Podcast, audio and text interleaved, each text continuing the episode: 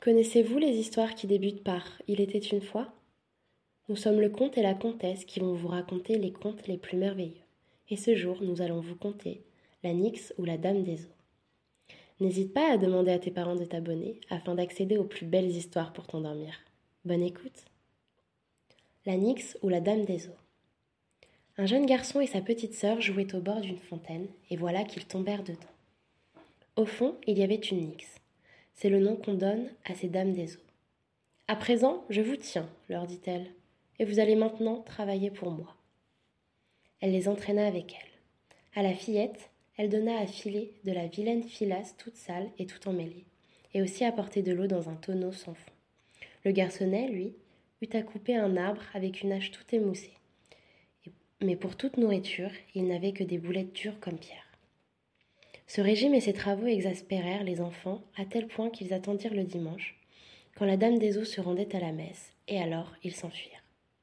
À son retour de l'église, la Nyx vit que les oiseaux n'étaient plus au nid et se lança à leur poursuite avec des bonds énormes.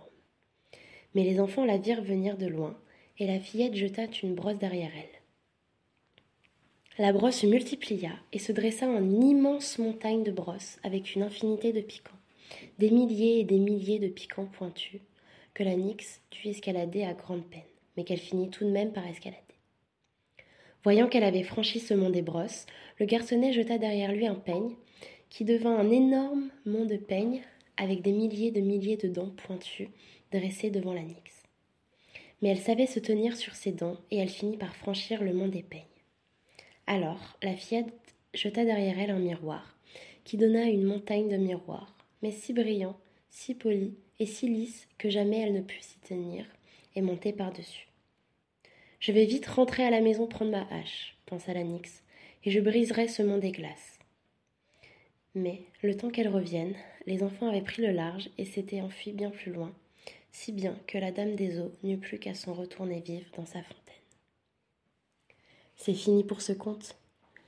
Nous te souhaitons une bonne nuit et de doux rêves à toi.